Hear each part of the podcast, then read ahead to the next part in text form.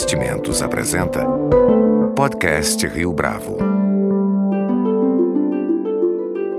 Conheça o Portfólio Rio Bravo, uma carteira de investimento só sua, só na Rio Bravo.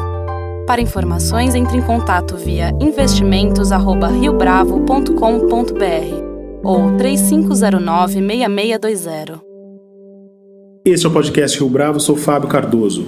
O Poder 360 é uma empresa de jornalismo profissional. Desde 2016, o site publica textos, fotos, vídeos e newsletters diariamente. No comando da operação está Fernando Rodrigues, jornalista cuja trajetória se confunde com a história recente do jornalismo político no Brasil.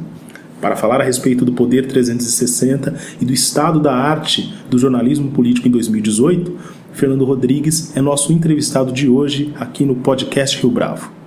Fernando Rodrigues, é um prazer tê-lo aqui conosco no podcast Rio Bravo. É um prazer falar para vocês que acompanham o podcast Rio Bravo. Fernando, para a gente começar, eu gostaria que você contasse um pouco dessa última parte da sua trajetória profissional. Você trabalhou durante muitos anos na Folha de São Paulo como correspondente, repórter especial e colunista. De dois anos para cá, você estreou o Poder 360. Qual é a proposta do veículo e onde exatamente ele se distancia da mídia tradicional? Aliás, este é um objetivo seu?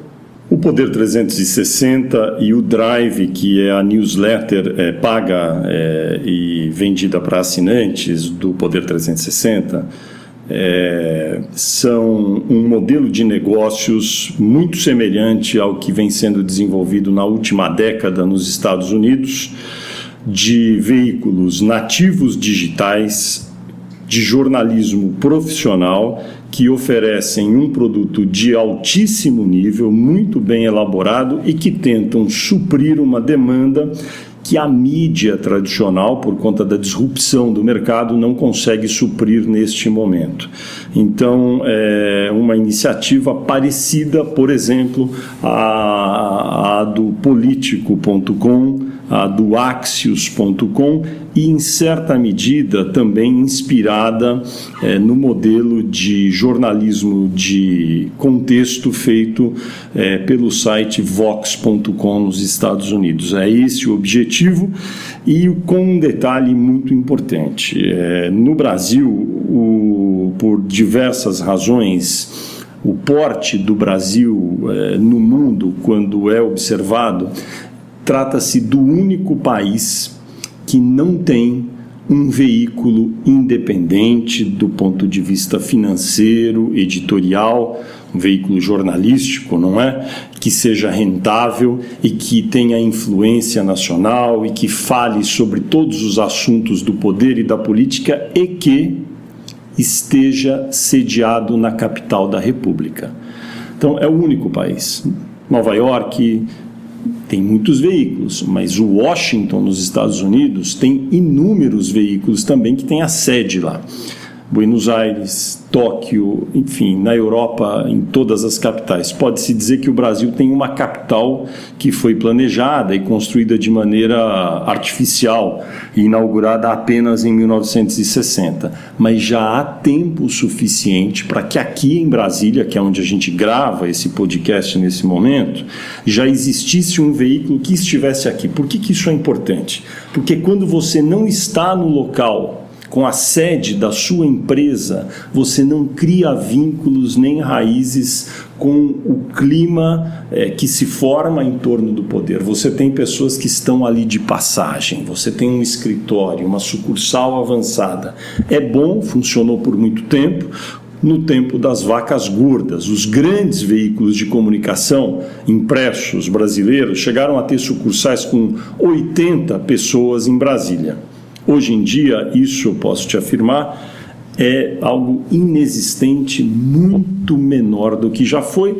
E num país que tem 513 deputados, 81 senadores, 11 ministros do Supremo, Polícia Federal, Receita Federal, inúmeras agências reguladoras, ministérios, é impossível fazer a cobertura bem feita do poder com menos de dezenas e dezenas de jornalistas, porque trata-se de uma atividade que requer a presença do ser humano. Não dá para fazer um robô, um bot para fazer a cobertura dos assuntos do poder. É necessário haver uma interação entre o profissional do jornalismo e aqueles que produzem notícia aqui em Brasília para o restante do Brasil. Só a título de comparação, Washington, a gente sabe, é muito menos importante para os americanos do que Brasília é para os brasileiros. Brasília, o Brasil é um estado é, é, estado centrado. O estado tem muita presença na vida dos cidadãos. Aperta-se um botão em Brasília, o efeito é imediato no restante do país. Em Washington não é tanto assim. Lá o Político.com tem 240 jornalistas em Washington fazendo a cobertura diária do poder e dos assuntos que dizem respeito a tudo que acontece ali na capital americana. Aqui em Brasília, eu acho que tem demanda para algo parecido com isso ou até mais. Mas e os veículos que se organizam para fazer essa cobertura remotamente? Como é que. É, quanto se perde fazendo essa cobertura à distância, por exemplo? A primeira coisa que se perde é um certo preconceito que existe lá por pela região do Trópico de Capricórnio, São Paulo e Rio de Janeiro, que é a respeito, por exemplo, de é, como os políticos nordestinos do Nordeste atrapalham o Brasil, é uma visão realmente preconceituosa e muito mal encaixada na análise que se faz sobre o que se passa. É, a gente sabe que o Congresso Nacional é um retrato do país e ali não há muita diferença, no meu entender, é, para quem vive o dia a dia de Brasília, como eu vivo há cerca de 22 anos, morando aqui por, enfim. É, é uma obrigação aí, é, uma, é compulsório para mim como jornalista morar aqui. É, quem vive aqui tem uma visão diferente, sabe que não é apenas um problema de disparidade entre o que pensam nordestinos, nortistas, pessoal do Sudeste ou do Sul. É muito mais complexo do que isso. Há uma tendência a, aos veículos de comunicação que têm a sede é, em São Paulo ou no Rio de Janeiro, ou seja, a maioria deles, de entenderem de maneira enviesada o que se passa em Brasília. Vou citar o ano de 2017. Nenhum, nenhum de nós, nenhum dos que nos ouve aqui no podcast Rio Bravo, talvez é, vá discordar é, de que o presidente Michel Temer seja impopular, seja uma pessoa, enfim, que talvez, talvez não, quase que com certeza não é o presidente dos sonhos de muitas pessoas. Agora, Falar isso em São Paulo e no Rio de Janeiro é fácil e é, é, é compreensível, mas é necessário para o profissional do jornalismo entender o que está se passando. Michel Temer vai perder a presidência da República? Será caçado? No ano de 2017, é, um americano, um alemão, um japonês que chegasse ao Brasil e lesse a mídia tradicional diria: amanhã Michel Temer vai para a cadeia. Quem estava em Brasília e podia fazer uma cobertura mais correta e podia mais bem informar os seus leitores, nós fazemos isso, sempre deixamos muito claro que isso era uma hipótese muito remota, isso não iria acontecer. Os nossos leitores sempre estiveram bem informados. Quem assistia televisão, quem é, lia é, a mídia impressa tradicional, ficava com a impressão que haveria uma queda do governo iminente durante vários meses. Isso não aconteceu, os nossos leitores eu acho que ficaram satisfeitos, não porque gostam do Michel Temer, mas porque precisam estar bem informados.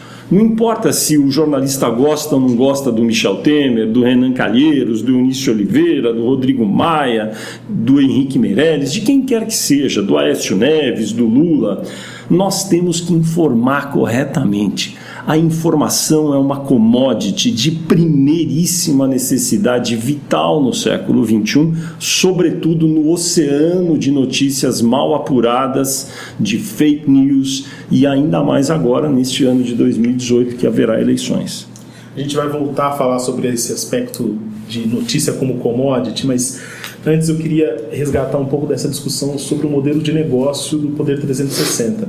Como é que vocês se mantêm comercialmente? Minha pergunta tem a ver com o fato de que vocês, por exemplo, não têm paywall e não cobram uma assinatura dos leitores que querem ter acesso, por exemplo, à newsletter de vocês, a primeira, pelo menos a newsletter mais é, aberta.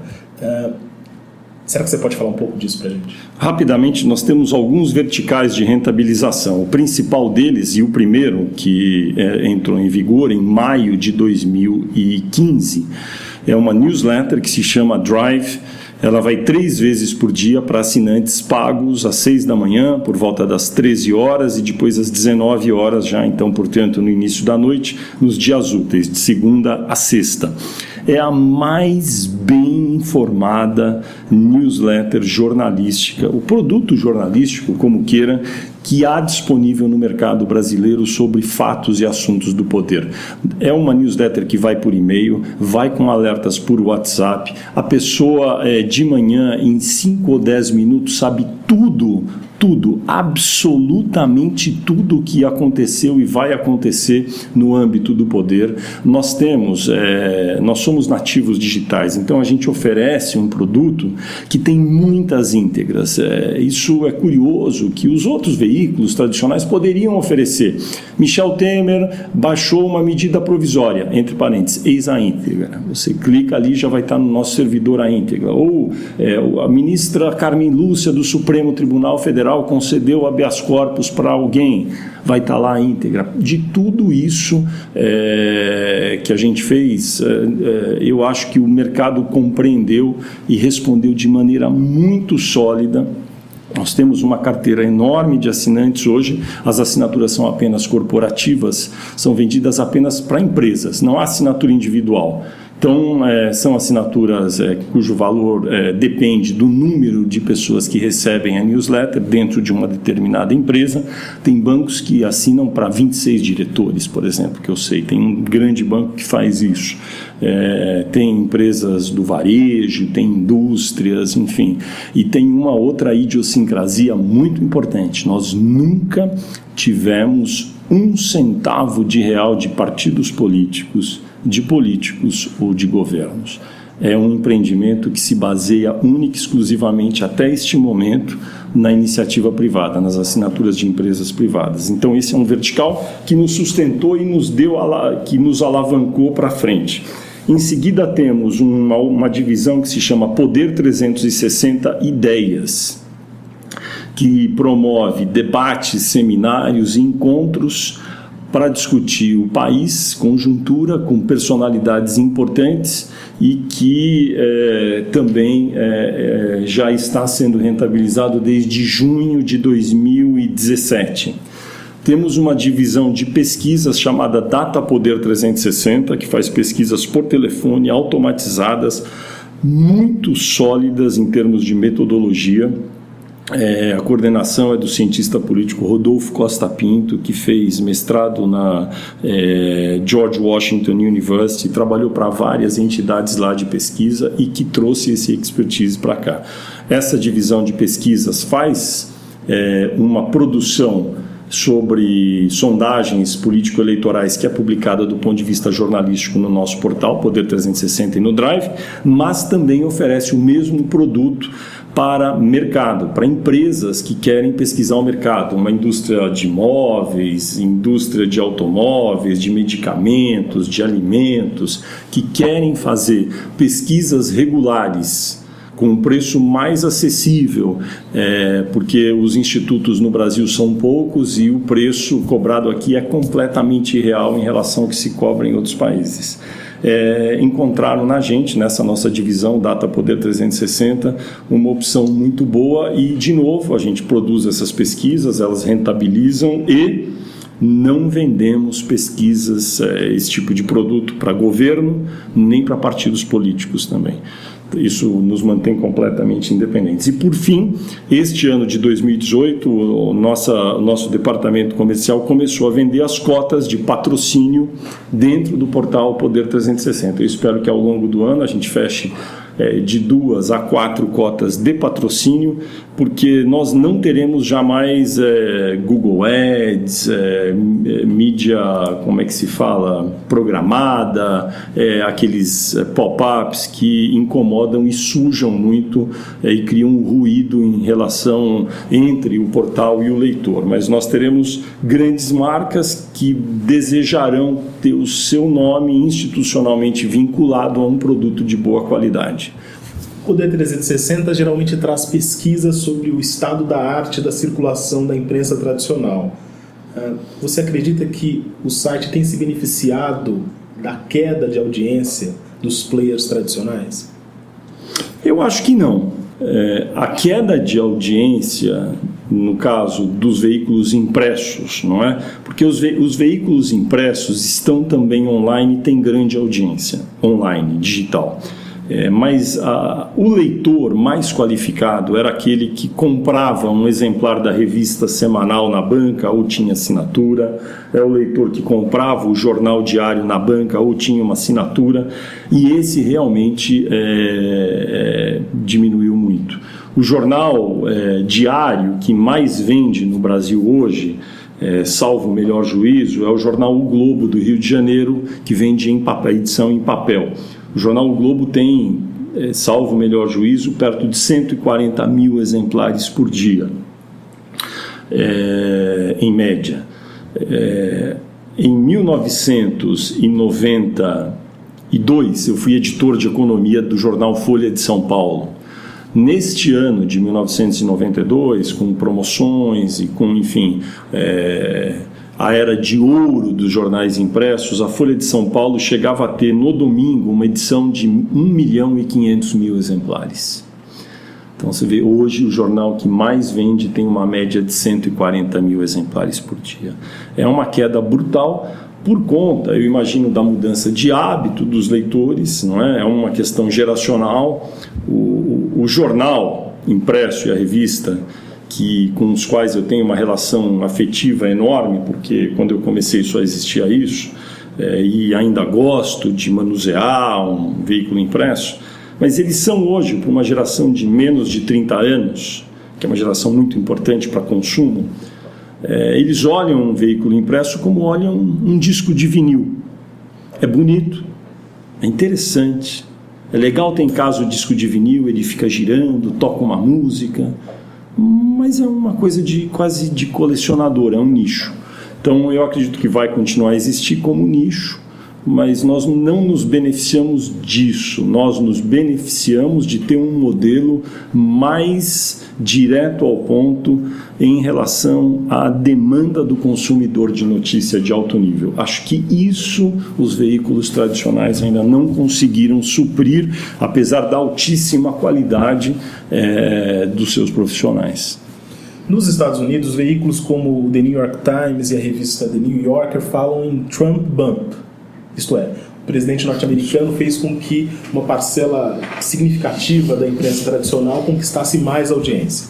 Pensando no Brasil, você acredita que por ocasião das notícias falsas, as empresas de jornalismo profissional, como o Poder 360, podem se aproveitar desse fenômeno? Eu acho que há uma demanda muito grande no Brasil por notícias de qualidade a respeito do que se passa no poder. Poder lato senso, né? Poder não é só aquele negócio de dizer o que o deputado ou o senador está fazendo. É dizer o que, faz, o que fazem as agências reguladoras, o Supremo Tribunal Federal, a Polícia Federal e até em certa medida quando tem uma notícia, digamos, sobre é, um grande evento esportivo no país, Copa do Mundo, do ponto de vista dos negócios, tudo isso é poder. Então essas notícias é, nunca perderam a relevância, nunca perderão no futuro a relevância e há uma demanda por elas que não está sendo suprida pela mídia tradicional. Acho que no Brasil isso pode é, nos ajudar porque a gente quer exatamente preencher essa demanda. Nos Estados Unidos houve de fato um fenômeno com o grande debate polarizado entre republicanos e democratas e que acabou levando à eleição de Donald Trump há pouco mais de um ano. É... Há uma diferença muito grande aí, é importante dizer, nesse mercado, na indústria de mídia, quando se fala do New York Times, quando se fala do Washington Post, da revista The New Yorker, porque o jornal é, New York Times fala a língua franca do mundo. Ele é escrito em inglês. O site é em inglês, os vídeos são em inglês. Inglês, apesar da, enfim, é, suposta hegemonia que haverá do chinês, ainda é a língua franca do mundo. E, portanto, é, hoje, neste momento, quando nós gravamos esse podcast, tem alguém em Xangai lendo o New York Times, tem alguém na Recoleta, em Buenos Aires, lendo o New York Times, tem alguém lendo o New York Times é, é, em Helsinki, tem alguém lendo o New York Times em todas as capitais do mundo, mas não tem esse mesmo público lendo algum jornal brasileiro ou revista brasileira neste momento em todos os lugares, porque simplesmente o Brasil é um país que fala português. Então é muito difícil você conseguir ter a mesma, o mesmo desempenho que tem o New York Times, como tem neste momento, de fato, e é, é, é fenomenal o que eles têm feito para o esforço que fazem para se reinventar, mas eles têm cerca de 1.300 jornalistas. Vou repetir, o New York Times tem cerca de 1.300 jornalistas não tem nenhum jornal brasileiro, talvez se somar todos os jornalistas de todos os principais jornais brasileiros, não dê 1.300 jornalistas. Eles já eram uma marca muito consolidada. Eles estão ainda na Roma dos tempos modernos, que é Nova York, então, eles têm uma plataforma muito melhor para tentar se reinventar e estão aproveitando isso. Para veículos mais tradicionais brasileiros, argentinos, bolivianos, nigerianos, como queira, é muito mais difícil. É, aqui vale aquela grande máxima: indústria velha não faz produto novo. Quem fabricava carroça não fez automóvel. Quem fabricava locomotiva não fez avião. A Kodak, que era líder em fotografia, não fez máquina digital, apesar de ter tido a oportunidade de fazê-lo. E é muito difícil, realmente, para um veículo que está acostumado, hardwired, para fazer veículo impresso, tradicional, mudar totalmente o seu drive para fazer só digital. Agora sim, falando do ponto de vista editorial, no momento em que as notícias estão em todos os lugares, como é que o Poder 360 se organiza para fazer uma cobertura jornalística original?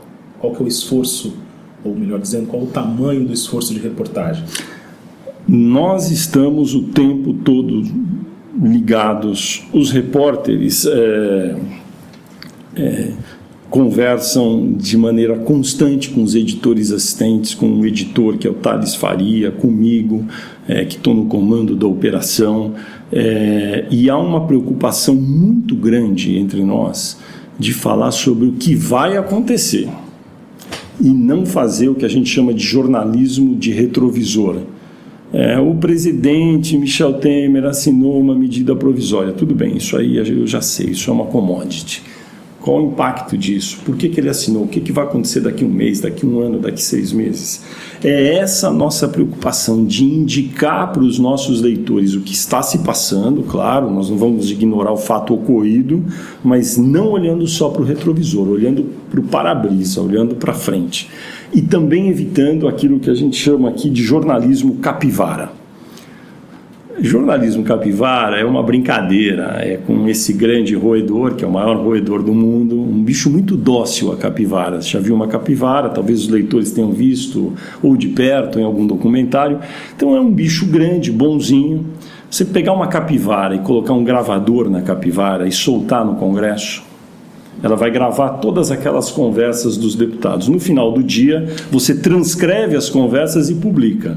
Isso é um jornalismo capivara. O leitor não quer isso, porque 99% do que é dito no Congresso é inútil, é, é incompreensível, é jargão é, e é para dissimular alguma decisão que está sendo tomada e não está sendo mostrada. Então, isso aí a gente evita. A gente não quer declaração, a gente quer explicação e mostrar o que vai acontecer.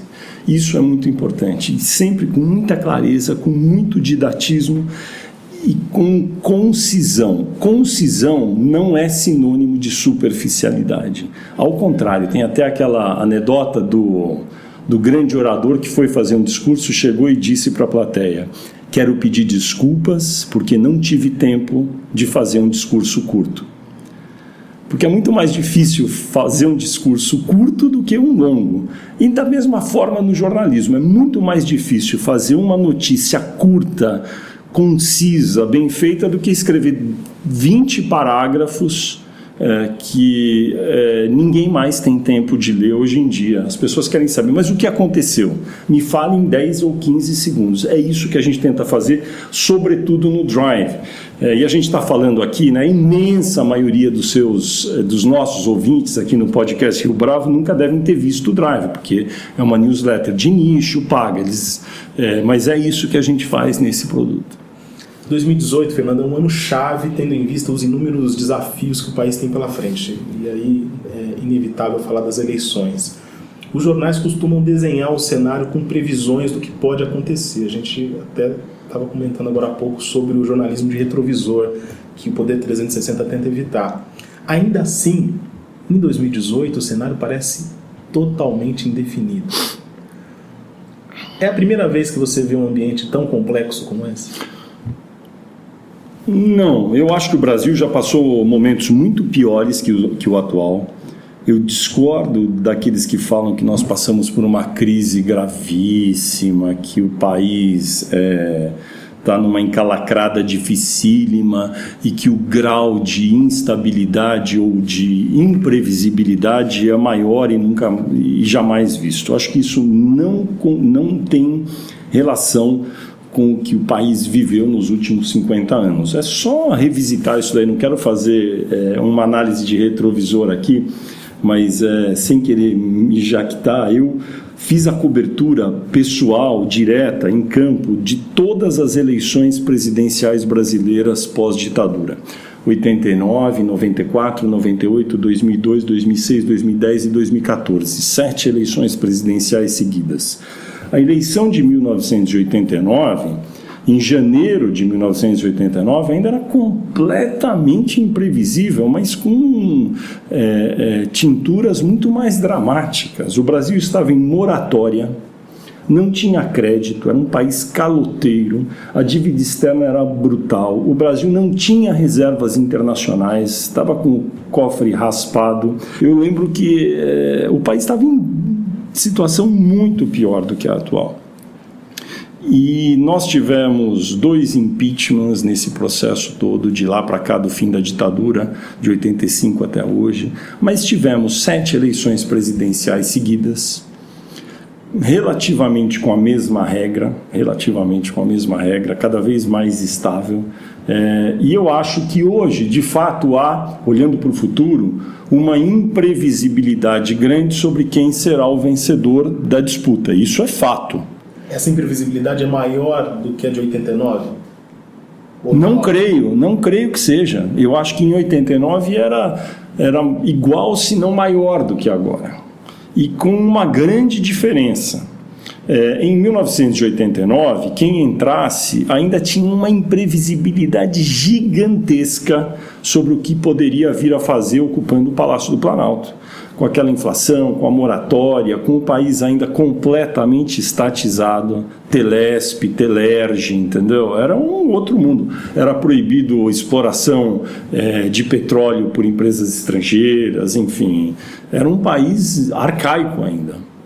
Então os desafios eram muito maiores. Veja hoje, mesmo que não seja aprovada a reforma da Previdência em 2018, é uma hipótese. Ela pode até ser aprovada de maneira redux, mas vamos dizer que não seja. Ainda que ela não seja aprovada, é improvável que a inflação dispare.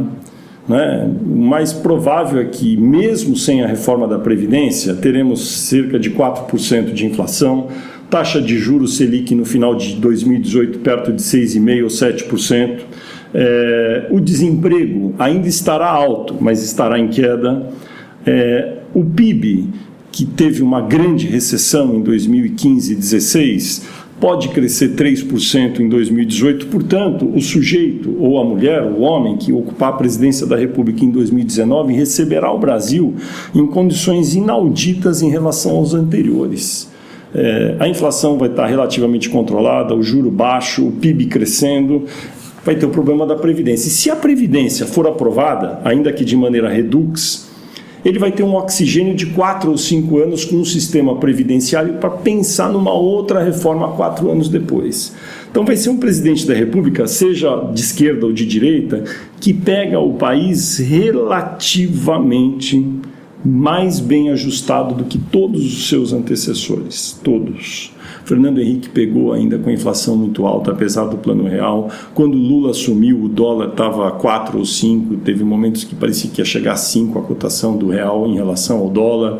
É, quando Dilma Rousseff assumiu, o modelo já estava completamente esgotado, esse de campeões nacionais e, e de certa é, interferência do Estado na economia. E no ano de 2019 isso não vai acontecer. Então acho que a imprevisibilidade existe em relação a saber se Lula vai ser candidato ou não, se for candidato vai ganhar ou vai perder. O candidato hoje predileto aí, que já está pré-lançado do centro para a direita, que é Geraldo Alckmin, tem condições de ganhar robustez política para ser o representante realmente do centro ou não. É, Jair Bolsonaro, que é um candidato muito conservador, é, vai desidratar, como muitos dizem, ou não. É, Existem essas dúvidas. Agora, eu não tenho muita dúvida a respeito de que quem for eleito vai acabar seguindo um pouco mais para lá ou para cá esse modelo que o Brasil segue hoje. Eu não acredito que alguém vai assumir, vai reestatizar empresas. Eu não acredito que vai parar de pagar a dívida externa. Eu não acredito é, em mudanças bruscas na condução do país, seja um candidato de direita ou de esquerda. Portanto, a imprevisibilidade existe porque a gente vive numa democracia, não dá para saber quem vai ganhar a eleição, mas ela não é tão dramática, eu acho, como foi no passado. Fernando Rodrigues, muito obrigado pela sua participação, pela sua entrevista aqui no podcast Rio Bravo. Muito obrigado, foi um prazer falar com todos os ouvintes do podcast Rio Bravo. Com edição e produção de Leonardo Testa, este foi mais um podcast Rio Bravo. Você pode comentar essa entrevista no SoundCloud, no iTunes ou no Facebook da Rio Bravo.